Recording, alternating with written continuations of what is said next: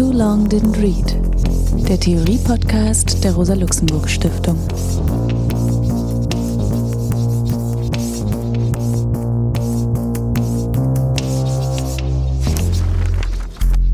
Hallo, hier ist Alex Demirovic. Ich begrüße euch zum Theorie-Podcast der Rosa-Luxemburg-Stiftung. In der heutigen Folge will ich das Buch von Nikos Poulantzas mit dem Titel Staatstheorie, politischer Überbau, Ideologie, sozialistische Demokratie vorstellen. Dieses Buch hat Poulanzas 1978 geschrieben. Es war sein letztes großes Buch in einer ganzen Reihe von Büchern, die er im Laufe von zehn Jahren geschrieben hat. Das Buch Staatstheorie, sein letztes Buch kurz vor seinem Freitod 1979, der vermutlich krankheitsbedingt war, weil Poulanzas seit längerem an Depressionen litt. Poulanzas wurde am 21. September 1936 in Athen geboren, hat dann dort in den 1950er Jahren Rechtswissenschaften studiert, war beim Militär für drei Jahre und ist danach dann nach Deutschland gegangen, um in München in Rechtsphilosophie zu promovieren, fand aber die Atmosphäre zu autoritär, rechtsorientiert und ist dann weiter nach Paris. Dort hat er eng mit Jean-Paul Sartre zusammengearbeitet in der Zeitschrift, die Sartre herausgegeben hat, Le Temps Moderne, und war außerdem Redakteur an einer rechtsphilosophischen Zeitschrift. 1968 wurde er dann an die neu gegründete Universität in Vincennes, Paris 8, berufen. Das war eine Universität, an deren Gründung auch Michel Foucault beteiligt war. Da waren Kollegen wie Gilles Deleuze und Alain Badiou, Jacques Rancière, Barthes, viele andere, die unter dem Titel Poststrukturalismus dann auch bekannt wurden. Vincennes wurde dann ja nach wenigen Jahren aufgelöst, also Paris 8 wurde verlagert dann nach Saint-Denis und Poulanza selbst hat dann weiter eine Professur an der École Pratique des Hautes Études in Paris wahrgenommen.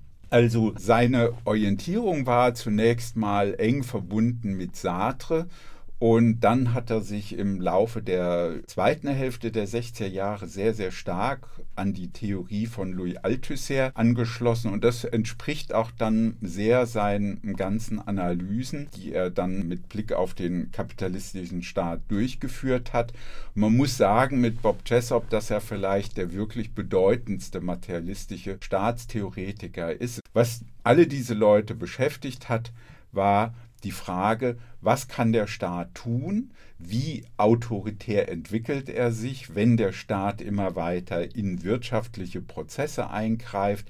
Es war ja eine allgemeine Erwartung auch, die bestätigt wurde durch die Militärdiktatur in Griechenland, durch die Militärdiktatur in Chile, also 1973 mit dem Sturz des demokratisch gewählten sozialistischen Präsidenten Allende, dass sozusagen die bürgerliche Klasse immer mehr dazu übergehen würde, einen faschistischen Staat auszubilden. Und das war sozusagen der Bezugspunkt. Und dann kam gleichzeitig seit Mitte der 70er Jahre große Hoffnung auf, insbesondere in Italien und in Frankreich, Möglichkeiten einer Linksunion in Frankreich oder eines historischen Kompromisses von christdemokratischer und kommunistischer Partei.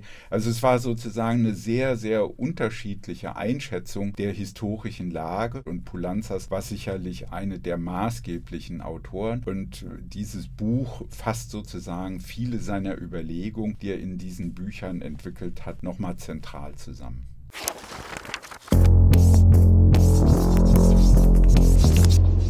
Ich habe ja schon erwähnt, dass Nikos Poulanzas in seiner staatstheoretischen Arbeit sich sehr der Theoriebildung von Louis Althusser angeschlossen hat. Und das bedeutet, dass er die Annahme geteilt hat, dass die kapitalistische Produktionsweise nicht nur aus der Sphäre der Ökonomie besteht, sondern auch aus den Bereichen von Politik, also das Politische, und dem Bereich der Kultur des Ideologischen. Pulanzas lehnt damit ganz entschieden die Vorstellung ab, dass es so etwas gibt wie eine sich selbst reproduzierende, selbst regulierende Ökonomie und ein davon völlig getrenntes politisches System oder was eben auch in der materialistischen Theoriebildung sehr stark natürlich vertreten ist, ist die Vorstellung, dass der Staat genau genommen sich unmittelbar aus den ökonomischen Prozessen ergibt. Also das ist ja eine der geläufigen Vorstellungen gewesen.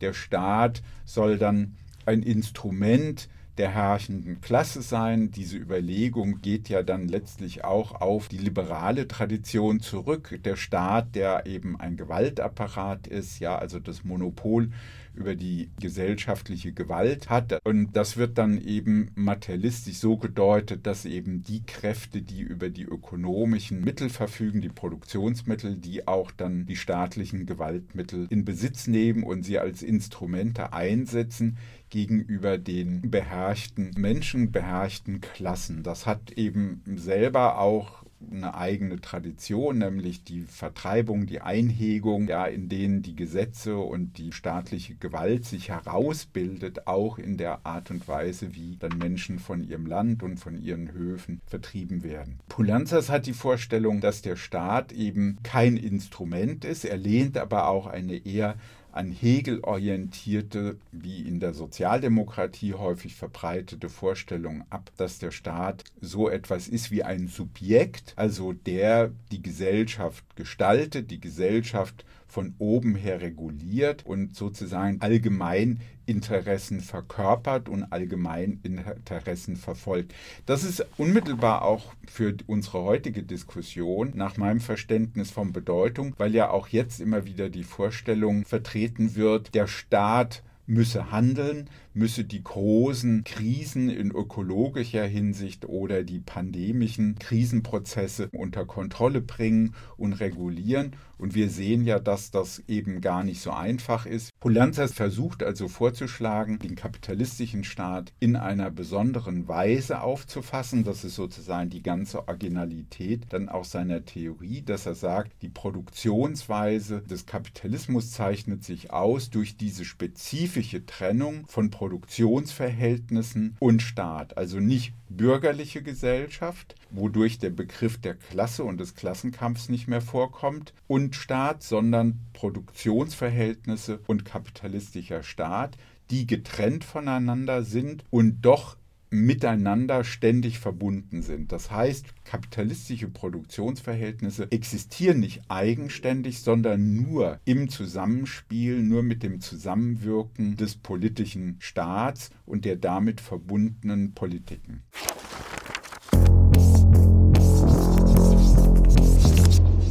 Das ist eine eigentlich etwas eigentümliche Überlegung, die Pulanzas da anstellt, dass er sagt, der Staat ist in der Ökonomie anwesend durch seine Abwesenheit. Also das heißt, genau genommen interveniert er ständig durch Gesetzgebung, durch Geld, durch Infrastrukturmaßnahmen. Also er ist sozusagen ständig in der Ökonomie, in den Produktionsverhältnissen präsent, hat eine Arbeitsregulierung, er trägt zur Qualifikation der Beschäftigten bei. Also niemand unter kapitalistischen Bedingungen oder kaum jemand kann sozusagen am Arbeitsmarkt berufstätig sein, ohne in irgendeiner Weise in der Schule gewesen zu sein, eine Berufsausbildung zu haben. Das heißt, der Staat ist sozusagen anwesend und abwesend und konstituiert die ökonomischen Prozesse, die eben anders als die Marktideologie das vertritt, eben nicht sich selbst reproduziert und nur durch marktförmige Prozesse, Kreisläufe sozusagen besteht oder wie die Systemtheorie das als ökonomisches System fasst,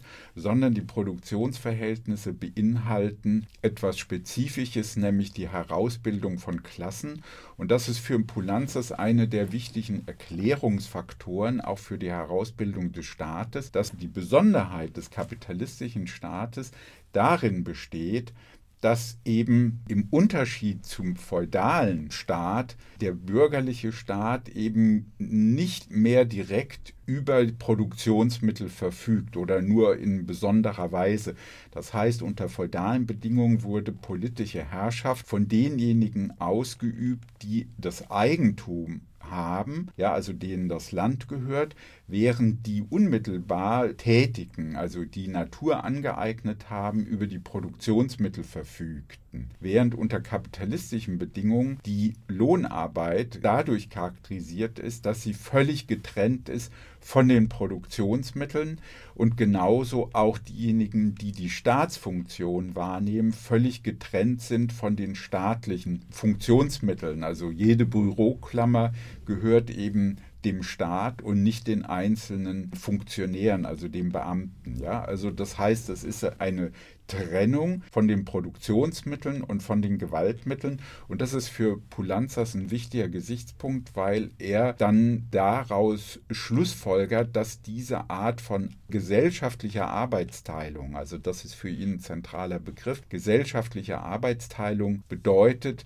dass der Staat basiert auf diesen verschiedenen Trennungen ja, und sich damit eine besondere eigene Sphäre, eine getrennte Sphäre des politischen, staatlichen Handelns herausbildet.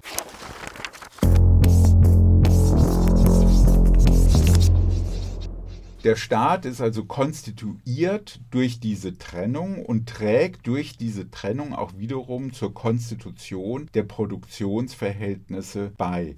Er verkörpert, das ist eine der zentralen Überlegungen von Pulanzas. Er konzentriert, er verdichtet Wissen, er konzentriert bestimmte Verhältnisse als politische Verhältnisse in genau dieser Trennung und das ist sozusagen, man kann, das klingt jetzt sehr abstrakt, aber man kann sich das eben auch gut vorstellen, wenn man sagt, ähm, die ungefähr 25.000 Hochschullehrerinnen, ja, die es in Deutschland an Universitäten gibt, das ist professionelles Wissen, was eben vom Staat aufrechterhalten wird und was auch die Wissenschaftlerinnen bindet, trotz aller Freiheit der Lehre und wissenschaftlichen Forschung sind sie an die Verfassung gebunden.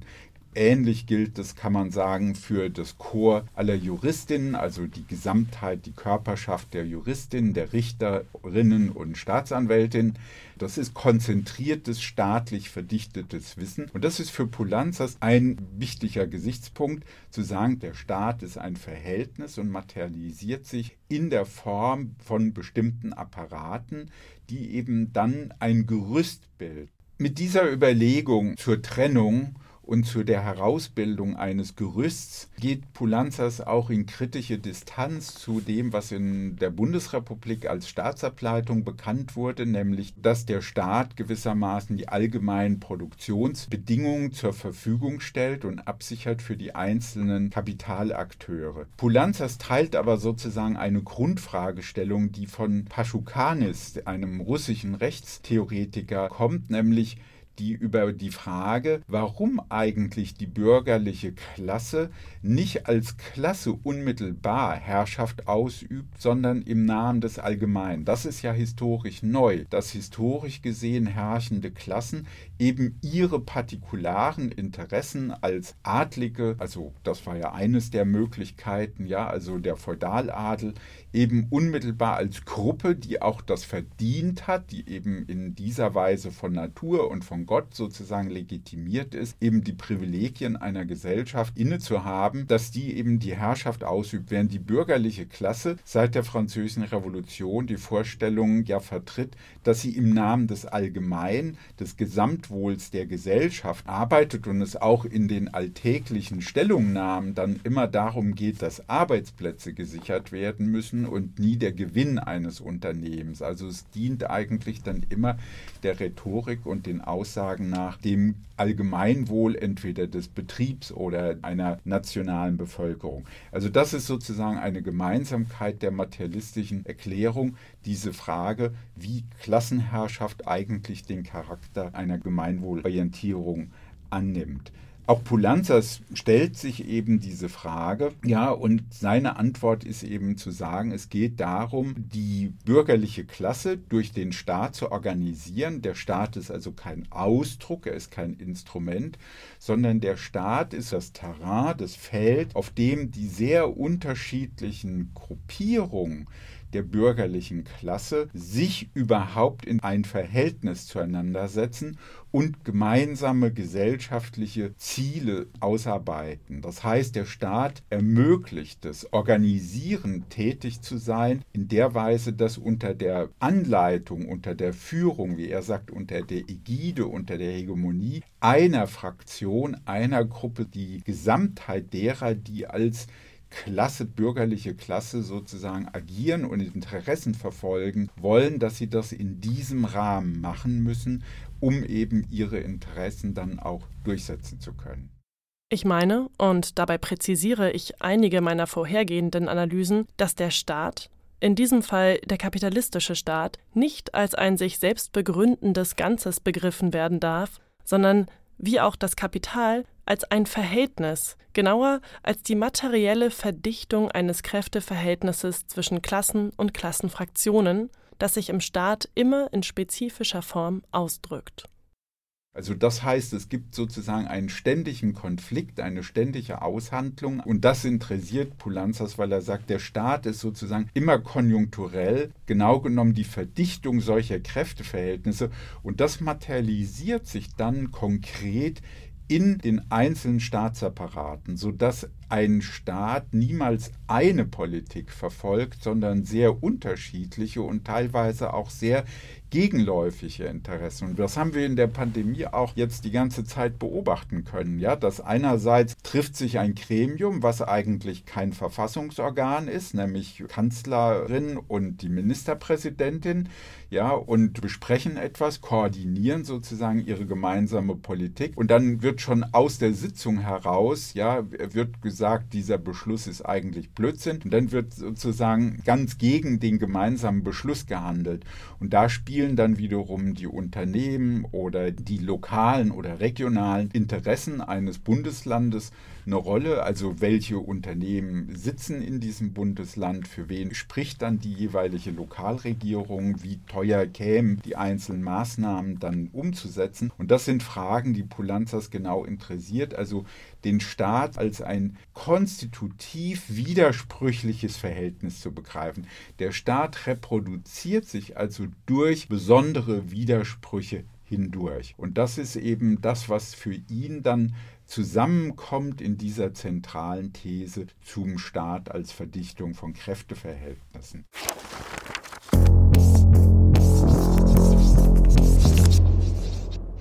Diese These von Pulanzas ist folgenreich für seine weitergehenden Überlegungen, weil er die Vorstellung damit verbindet, dass eine Regierungsübernahme durch die Linke und damit auch eine Verfügung über die Staatsmacht alleine gar nicht reicht, sondern es eben auch notwendig ist, staatliche Apparate, den Staat sozusagen von innen zu reorganisieren. Und deswegen seine Überlegung, dass genau genommen dann auch die Kämpfe ja immer eine Art instabiles Kompromissgleichgewicht sind der verschiedenen Apparate, der verschiedenen Bereiche eines Apparats im Verhältnis zueinander, so dass es eigentlich nicht reicht zu denken, ganz formell und ganz äh, legalistisch und verfassungstheoretisch, dass man dann eine Spitze eingenommen hat durch ein Regierungsamt und dann sozusagen Anweisungen gibt, ja, die von der Verwaltung ausgeführt werden. Das ist eine Erfahrung, die insbesondere dann auch die sozialdemokratischen Regierungen in den 1960er Jahren gemacht haben, dass sie feststellen, dass Verwaltungen dann richtig gehend gegen sie arbeiten können. Akten werden verlegt oder in ein Nachbarministerium Firmen verschickt,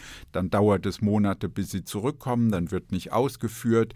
Ja, also das heißt, es gibt viele Möglichkeiten in einer Verwaltung, Dinge zu unterlaufen, Dinge zu verhindern oder sie zu blockieren, auf Rechtswege zu schicken und damit verfahrensförmig eben auszubremsen. Ja, wenn man für diese Frage der Verlagerung und der Verfahrensförmigkeit einen Gesichtspunkt reinbringen will, könnte man sagen, das, was die Erfahrung jetzt mit dem Mietendeckel in jüngerer Zeit war, der in Berlin galt, dass dann eben dagegen Klage erhoben wird. Dann geht es vor das Bundesverfassungsgericht. Das Verfassungsgericht entscheidet, dass das ein Land gar nicht alleine entscheiden darf, obwohl es eigentlich unmittelbar für die Problemlage in Berlin von großer Bedeutung ist, eben die Rechte von Mieterinnen zu schützen und Wohnraum zu schützen gegenüber international tätigen Finanzinvestoren und die eben auch aus Wohnungseigentum eine Spekulation machen und möglichst hohe Rendite herausziehen wollen. Ein gutes Beispiel war, und das war ja für Pulanzas Buch äh, Krise der Diktaturen sehr wichtig,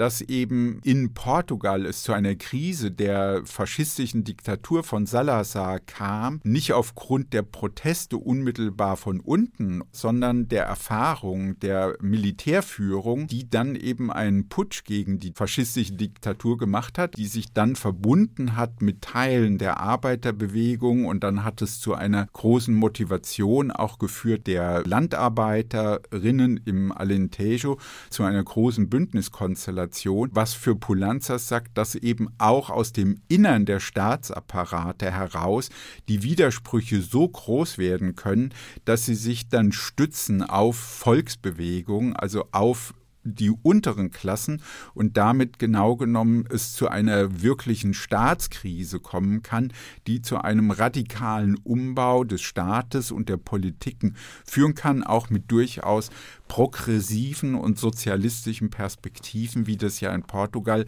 dann für eine gewisse Zeit auch der Fall war. Also das wendet sich praktisch gegen so eine autonomistische Vorstellung oder durch so eine, weißt du, so eine Parteivorstellung, wir müssen die Macht erobern. Aber auch viele Linke und Linksradikale, die die Vorstellung haben, im Kampf gegen Militär und Polizei und dass er sagt, wir wissen das nicht. Im nächsten Jahr war ich in Portugal und ich meine, das war halt klar, die Linken waren alle bewaffnet. Und das war ja die Hoffnung zu denken, das würde es ermöglichen, auch tatsächlich diese sozialistische Revolution weiterzumachen. Und im November hat der Suarez die, diese Führungsgruppe inhaftiert.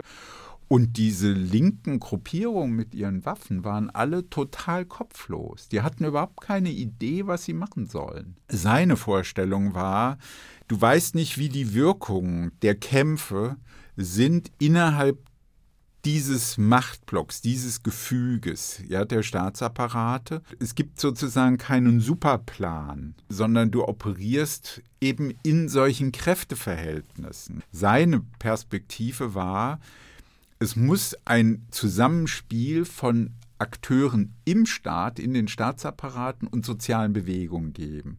Weil die Kräfteverhältnisse in den Staatsapparaten kannst du, die, wie kann man sagen, die kannst du nur korrigieren durch immer neuen Druck von außen. Und wenn die Leute nur die Vorstellung haben, es reicht, wenn sie die Macht im Staat haben, ja, was Syriza ja teilweise hatte, Ne? Also wenn man an Tsipras denkt oder den Varoufakis, da muss man sagen, die waren einfach total naiv. Und Pulanzas schlägt vor, diese Prozesse als widersprüchliche Prozesse in den Blick zu nehmen, also nicht einfach als Versagen, sondern eben im Sinne einer Verdichtung von Kräfteverhältnissen dann eben zu vertiefen als ein Gesichtspunkt, eben auch als Selektivität, welche Politikbereiche, welche politischen Entscheidungen werden priorisiert im Unterschied zu anderen, an welche Stellen und in welche Ministerien werden sie vergeben, werden Ministerien zusammengelegt. Pulanzas hat ja seine Überlegungen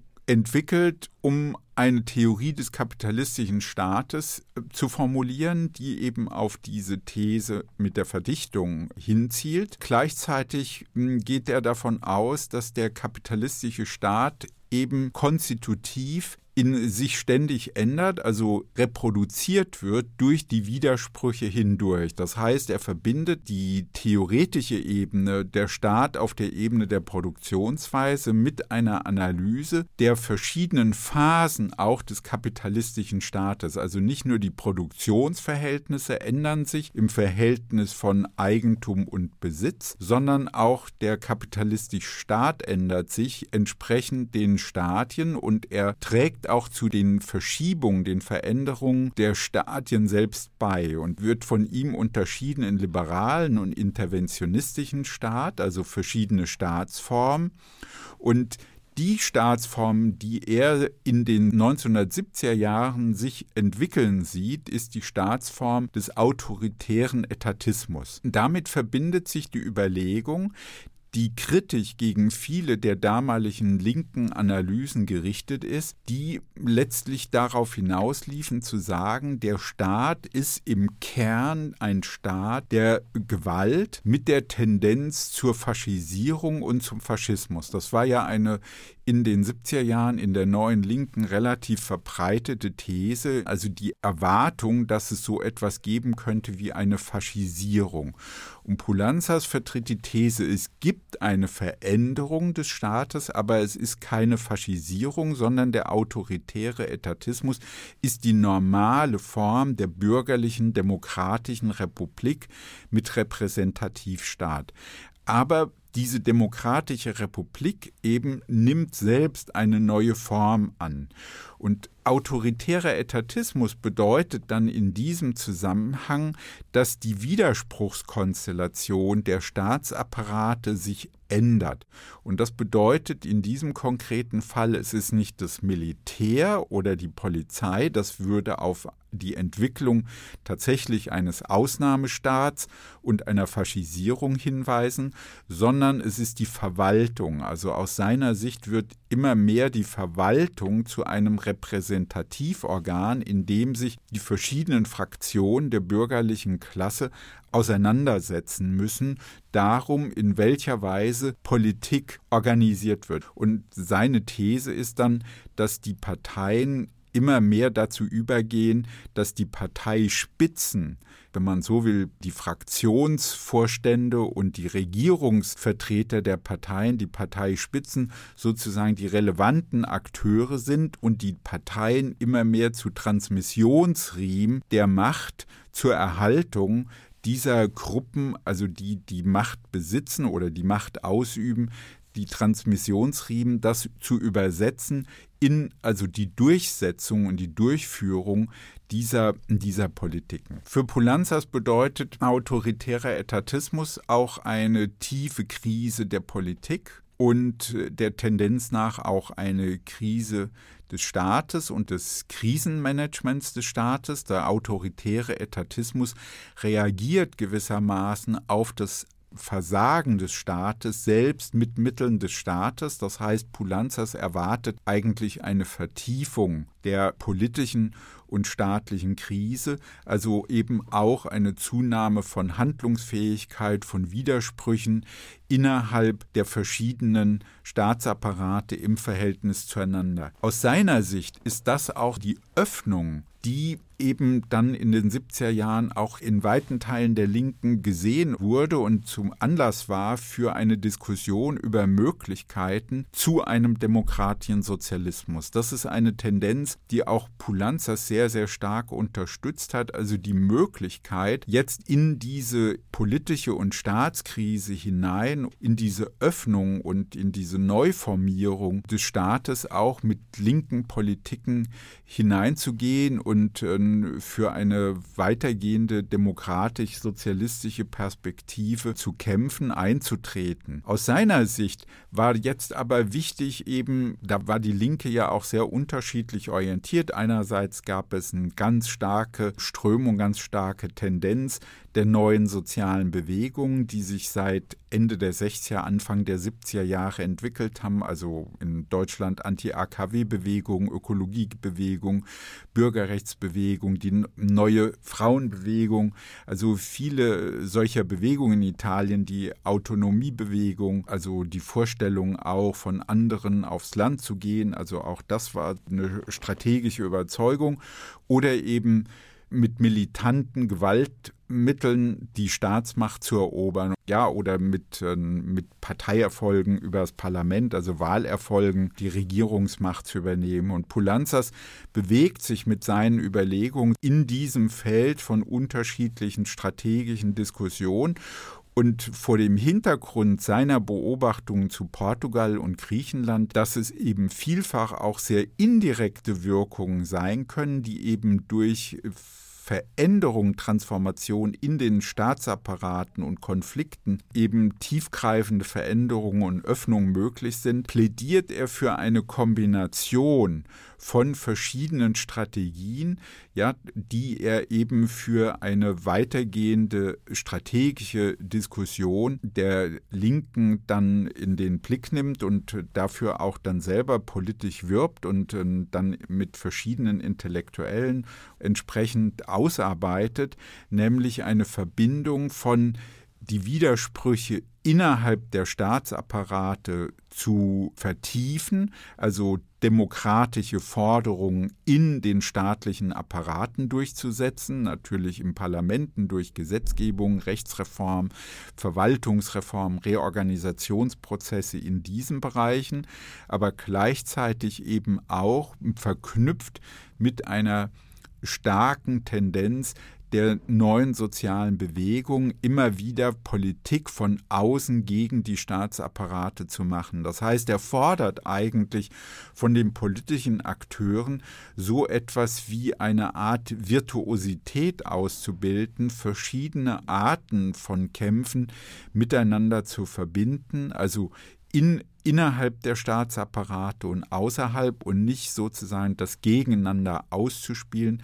sondern das miteinander zu artikulieren, weil er der Meinung ist, dass die klassischen Methoden eben immer auch die Gefahr beinhalten können, dass es autoritär wird oder Bewegungsaktivitäten dann reduziert werden auf ein bloßes Vorfeld, Vorfeldaktivitäten für das, was dann als eigentliche politische Macht gilt. Und seine Idee war, dass es ja am Ende darum geht, auch die staatliche Macht zu vergesellschaften, also eine Rückführung von staatlichen Entscheidungskompetenzen in die Gesellschaft, die Verlagerung, die Beteiligung von der verschiedenen Klassen von unten, also ein hohes Maß an Selbstverwaltung sozusagen zunehmend zu ermöglichen.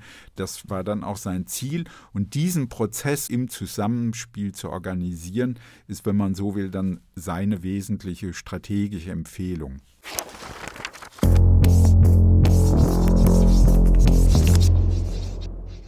Die Geschichte selbst hat uns bis heute kein gelungenes Experiment des demokratischen Wegs zum Sozialismus gegeben. Stattdessen hat sie uns negative Beispiele gezeigt, die man vermeiden und Irrtümer, über die man nachdenken muss. Und auch das ist nicht unwichtig. Daraus kann man natürlich immer im Namen irgendeines Realismus, dem der Diktatur des Proletariats oder dem konformistischer Neoliberaler folgern, dass kein demokratischer Sozialismus existiert, weil er unmöglich ist. Vielleicht ist es so, wir haben keinen millenaristischen Glauben mehr, der sich auf die ehernen Gesetze einer unausweichlichen demokratischen und sozialistischen Revolution gründete, und auch nicht die Unterstützung, die uns ein Mutterland des demokratischen Sozialismus geben könnte.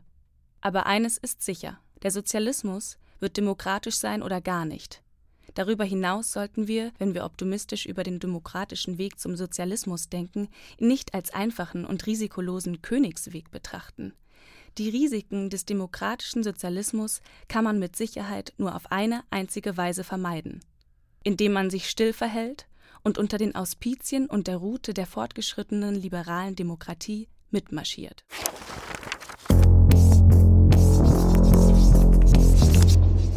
Zum Gespräch über das Buch von Nikos Poulanzas zur Staatstheorie begrüße ich heute Serhat Karakayali. Hallo Serhat, ich freue mich, dass du da bist. Hallo Alex, ich freue mich auch. Ja, um ein paar Sätze zu Serhat zu sagen. Serhat hat lange am Deutschen Zentrum für Integrations- und Migrationsforschung gearbeitet, ohnehin sehr viel zu Migration und ist jetzt seit kurzem Professor für Migrations- und Mobilitätsstudien an der Universität Lüneburg. Ja, wenn wir über Pulanza sprechen, stellt sich ja die Frage, welche Bedeutung dieser Ansatz für uns heute haben kann. Ja, wenn du das selber so betrachtest, Was ist, was ist eigentlich für dich der interessante Punkt gewesen, zu Pulanzas zu kommen? Ja, wenn ich mir das Feld der Migrationsforschung anschaue und ähm, die Leute, die sich damit befassen aus einer kritischen Perspektive, dann äh, würde ich sagen, ist Pulanzas deswegen äh, eine theoretische Referenz, weil sie bestimmte begriffliche Instrumente bereithält in den zentralen Fragestellungen, mit denen sich die äh, Migrationsforschung befasst, um die anzugehen. Das ist, also wenn du jetzt zum Beispiel an die ganzen Forschung zu Grenzregimen denkst, wie operieren diese äh, Grenzregime eigentlich? Wie kommt es zu so einer Art von äh, ja, Schichtung, Segmentierung äh, in der Gesellschaft, in, den Arbeits, äh, in der Arbeitsbevölkerung, in der Arbeiterklasse? Und damit hängt ja auch der Rassismus zusammen. Also ja. das ist ein ganzer Komplex der in diesen Forschungen immer mit dem Staat in Verbindung gebracht wird. Und das ist dann immer so ein, ne, ein äh, souverän, ein, ja, ein monolithisches Objekt, das macht das einfach. Das delegiert, ist differenziert, es stellt diese Ungleichheit her und äh, wird deswegen eben auch kritisiert, aber eben nicht verstanden. Also äh, die äh, Kritik von mir und auch von anderen in, in der, im Kontext der Migrationsforschung war, wenn man so einen Staatsbegriff hat, dann kommt man nicht weit. Ja, ich finde das einen interessanten Punkt, Serhat, weil meine, du selber hast es ja auch in deinen eigenen Arbeiten gezeigt, dass ja neben den formellen, sprachlichen und legalen Regelungen, die in der Bundesrepublik bestehen, auf einer ganz anderen Ebene Prozesse stattfinden. Und das lässt sich ja sehr gut mit Pulanzas thematisieren, mhm. dass eben an den Gesetzen vorbei Kreise, Kommunen Unternehmen einfach informell ganz andere Migrationspraktiken verfolgen. Da wird Bedarf ermittelt in den mhm. Betrieben oder Unternehmen und dann werden Migranten, Migrantinnen über Touristenvisa reingeholt oder über familiäre Netzwerke oder Freundesnetzwerke und dann finden die Landkreise und Kommunen einfach Sonderregelungen, auch wenn es formell heißt, es ist ein Ausländer- und Zuwanderungsstopp. Also dass man sagen kann, da gibt es, und das ist ja eben interessant bei mhm. Pulanzas, sowas wie ein Kräfteverhältnis auf der Ebene des lokalen oder regionalen Staats. Das ist ein guter Punkt. Ich ähm, denke auch, dass dieses Feld oder vielleicht diese Beispiele ganz gut illustrieren, was man unter den verschiedenen Ebenen äh, vielleicht von diesem politisch-staatlichen Handeln sich vorstellen kann. Was da das materielle Gerüst äh, ausmacht, was die Form von Kompromissbildung und äh, na, die Modi der Kompromissbildung angeht. Also es gibt natürlich diesen Weg des Parlaments beispielsweise oder ähm, der öffentlichen Diskussion und die Texte oder Gesetze, ja, die dann äh, daraus hervorgehen, die sind nicht völlig wirkungslos. Das wäre jetzt natürlich albern, äh, das zu behaupten. Aber unterhalb oder daneben gibt es ein anderes Kräfteverhältnis, das auf sich auf eine andere Weise artikuliert und das auch nicht angewiesen ist offenbar auf diesen politischen Diskurs oder auf den ja. Diskurs der Öffentlichkeit, wo, das, wo die Kraft sich auf eine andere Weise überträgt. Also die Macht, die äh, ein Akteur besitzt, äh, wenn er über Produktionsmittel verfügt und die Konsequenzen, die das für äh, den ganzen gesellschaftlichen Raum hat, die übertragen sich auf andere Weise, nämlich dann eben, also um das Beispiel aufzugreifen, dann auf eine Weise, wo die einfach unterlaufen werden. Also ich finde, du ist gut, dass du das nochmal so ansprichst, dieses Problem der Materialität. Ich, weil ich finde, dass Pulanzas oft so neopluralistisch auch gedeutet wird, während ihm ja gerade wichtig ist zu betonen, es gibt so etwas wie dieses Gerüst, eine Materialität der Apparate und die Kräfteverhältnisse bilden sich sozusagen nicht unmittelbar in einem solchen Apparat ab, im Sinne von Kräften, in die sozusagen aufeinanderwirken, sondern sie bilden, also sie, sie gehen in die Apparate ein, nach den Mustern der internen Logik. Also dieser Zusammenhang, und da würde ich sagen, genau, was du jetzt angesprochen hast, die öffentlichen Diskurse, ja, oder das Verhalten von Politikergruppen und äh, das ist Bestandteil mhm.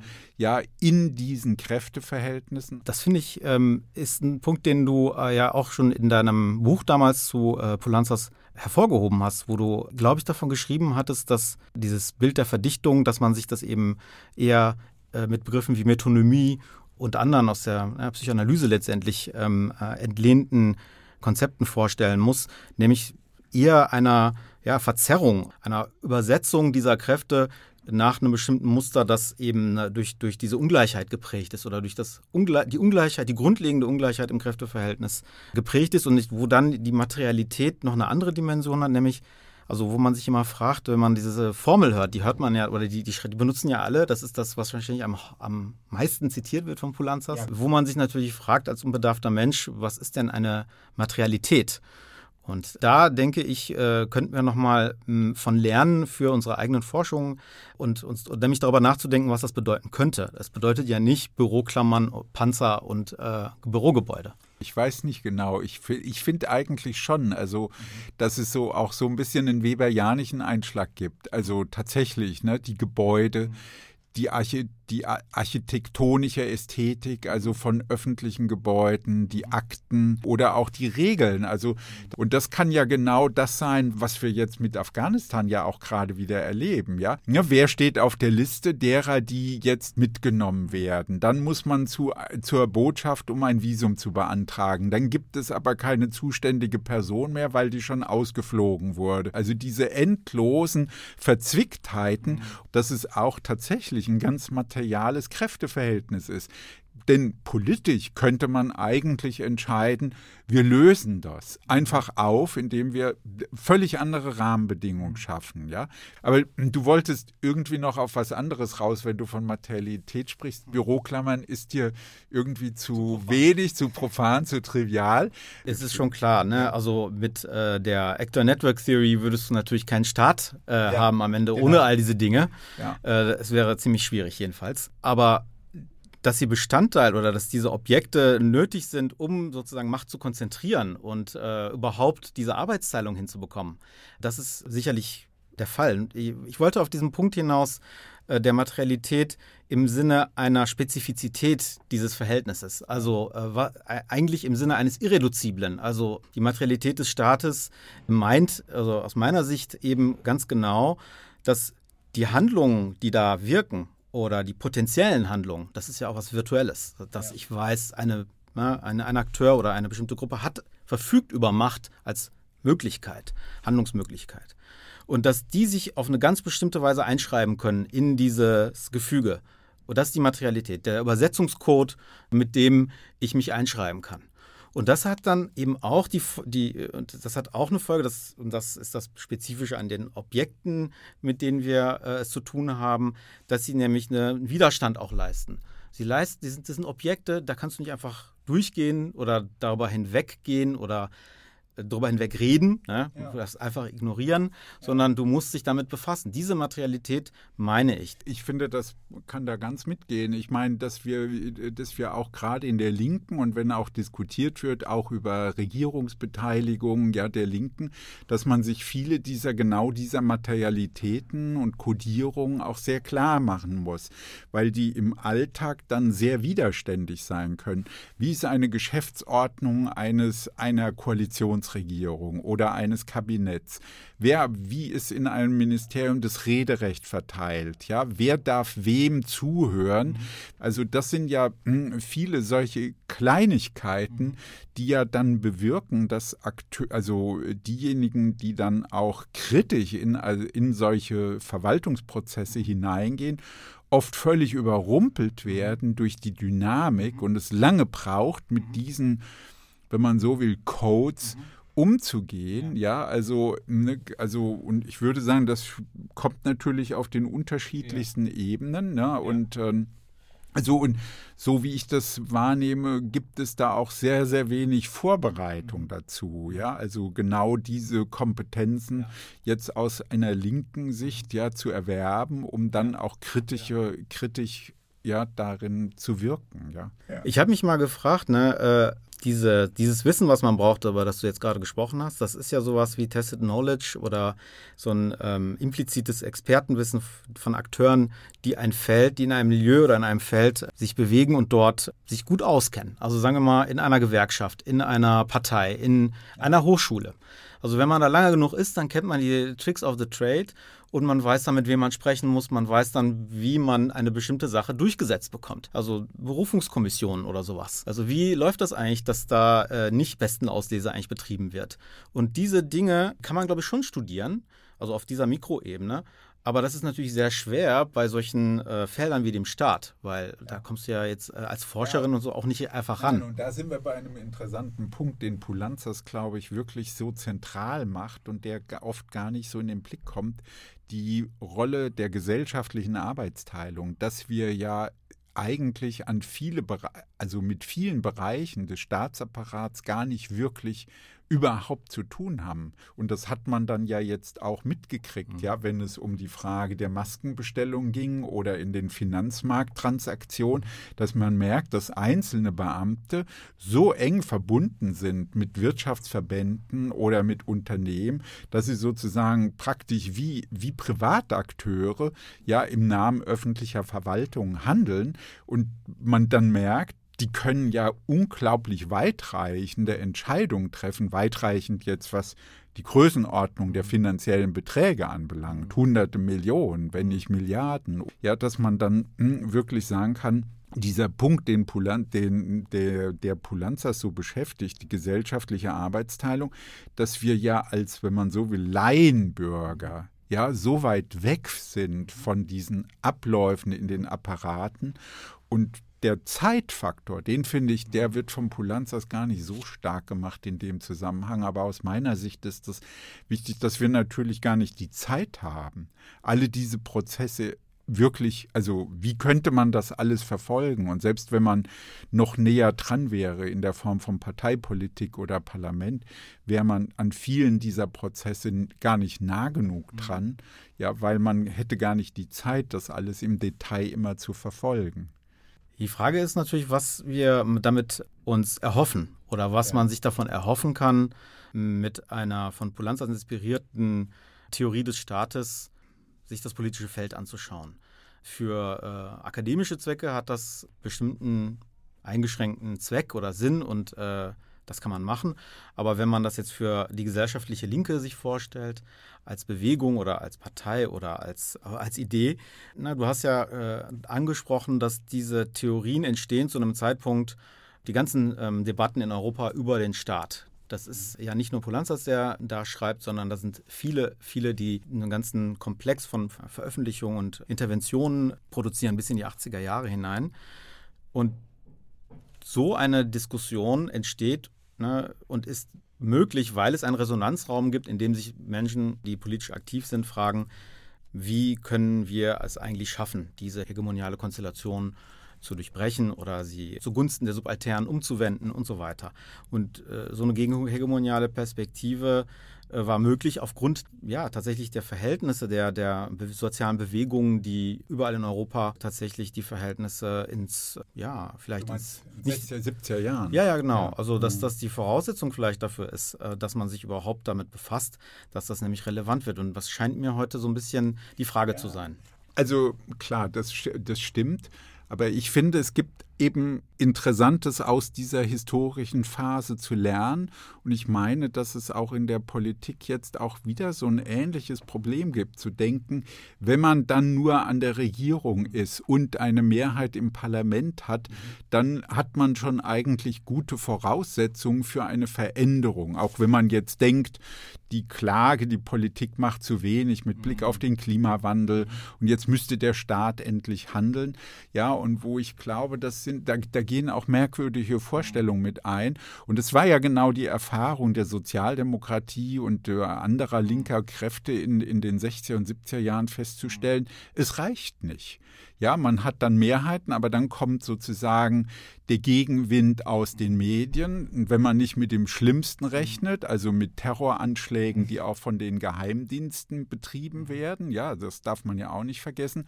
Aber dann gibt es natürlich genau den inneren Aufbau des Staatsapparats, das Gerüst, was ja auch Max Weber sozusagen sehr stark gemacht hat, eben auch gegen die revolutionäre Bewegung von 1918, dass die Bürokratie sozusagen ein, ein Stabilitätsfaktor ist und dass das eben bestimmte Muster, Regelmäßigkeiten der, der, der Machtverhältnisse bedeutet und und wie man da sozusagen reinkommt. Und ich glaube, das wären wichtige Gesichtspunkte, sich klar zu machen, wie soll eigentlich der Umbau, ja, also jetzt auch mit Blick auf sozial-ökologische Erneuerung, ja, wie soll das eigentlich sich vollziehen? Ja, und das schließt eben ein, dass es auch bedeuten kann, nicht nur ein Klimaministerium zu schaffen, was sozusagen Vetorecht hat, sondern es kann auch bedeuten, die ganze Anordnung von Verwaltungen umzubauen, sodass eben Arbeitsteilungen, die eben zwischen den Ministerien oder zwischen den Behörden bestehen, einfach so nicht aufrechterhalten bleiben können. Aber die Frage ist ja so ein bisschen, na, Polanza steht Ende der 70er Jahre sozusagen und später Balibar, äh, der, der dann in gewisser Weise eigentlich äh, was ganz Ähnliches äh, äh, macht, ähm, obwohl er ihm damals ja, obwohl es ja damals diesen Konflikt auch gab ähm, zwischen äh, den beiden ähm, über den Begriff der Diktatur des Proletariats. Und ich glaube, das ist genau der Punkt, den man sich fragt. Also wenn man das so liest, wie soll das eigentlich gehen? Äh, und dann kommt Joachim Hirsch und sagt radikaler Reformismus. Also das sind alles, also das sind alles Begriffe, mit denen man versucht, dieses Angebot zu übersetzen in ein politisches Programm oder in eine Idee. Aber das muss man vielleicht mal sehr konkret an einem Feld studieren, weil die Idee, die, äh, die da auch drin steckt, ist ja, es gibt das, den harten Kern. Es gibt einen, ja, das materielle Gerüst ist nicht sozusagen etwas, was man jetzt mal eben so ändern kann. Und da gibt es noch andere rote Linien, wir haben ja in Berlin auch jetzt von einer roten Linie gehört. Ja. Äh, das sind rote Linien, die, die dann den ganzen Widerstand sozusagen auch anderer Ebenen und Öffentlichkeit, Natürlich. Finanzmärkte und ja. so weiter mobilisieren. Ich meine, ich finde nach wie vor, muss ich sagen, den Vorschlag von, von Pulanzas eigentlich plausibel. Es gibt eine interessante Erfahrung. Das Bundesinnenministerium der 70er Jahre war zuständig für Umweltfragen und der zuständige Staatssekretär hat von sich aus ja den Bürger, Bürgerverband der Bürgerinitiativen Umweltschutz ja von sich aus angeregt aufzubauen, weil er sagt, ich brauche Kräfte in der Gesellschaft, die gegen die starke Wirtschaft sozusagen auch auftreten können. Wenn ich das richtig in Erinnerung habe, dann war bei unter den Grünen hat eigentlich genau was Umgekehrtes stattgefunden, dass nämlich innerhalb der Grünen Partei die Ansage war, grüne Dür Mitglieder der Partei dürfen nicht zu Demonstrationen gehen. Ja, und so, dass ich sagen würde, Genau umgekehrt muss es sein. Man muss es befördern, dass von vielen Akteuren sozusagen die Kräfte mobilisiert werden, die auch diejenigen in den Verwaltungsspitzen sozusagen unter Druck setzen. Das heißt, man muss mit dieser Dialektik arbeiten, dass man verschiedene Zeitrhythmen, verschiedene ähm, Kriterien hat, nach denen man handelt mhm. und das sozusagen in ein Reibung, also in ein reibungsvolles Verhältnis zueinander setzen, um genau solche auch Umbaumaßnahmen bis in die staatliche Verwaltung hinein zu organisieren. Das ist so hm, was in Anlehnung an den Begriff der permanenten Revolution. Man muss also eine, eine, ständige sozusagen Präsenz der Leute auf den Straßen haben und in den Versammlungen, die immer so eine Art äh, Gegenmacht äh, repräsentieren. Nicht, aber das ich weiß nicht, ob es ständig ist, aber so ja, weil du du, du grinst dabei. Also das ist natürlich klar. Wer kann das leisten? Auch da ist Zeit ein politischer Faktor. Ja, aber es gibt natürlich auch da Konjunkturen und das muss man genau in den Blick nehmen. Wenn du dir überlegst, wann diese Demokratien als Staaten mit, wie heißt das auf Englisch, Universal Suffrage, also allgemeinem Wahlrecht entstehen, das sind ja revolutionäre Situationen. Der moderne Staat als Staat, an dem sich alle, auch die über kein Vermögen verfügen, an den Wahlen beteiligen dürfen und Delegierte schicken können. Also auch die Frauen wählen dürfen. Das ist ja eine Erfindung des 20. Jahrhunderts und die geht fast überall mit großen Umbrüchen einher. Aber der Staat, der existiert ja vorher schon. In diesem Staat, dieses Gerüst, den, na, die Grundstruktur davon, die hast du historisch seit, in, dem 19. Jahrhundert spätestens. Genau. Und ähm, das siehst du ja an vielen Gesetzen, dass du diese ganzen Traditionen und die äh, Gesetzestexte teils äh, aus dem, ja, wie hier bei dem Staatsbürgerschaftsgesetz, ähm, aus dem 19. Jahrhundert hast. Ja. Das, es eben diese Fiktion gibt, da gibt es Gesetzestexte und da gibt es eine äh, Demokrat demokratische Verfasstheit.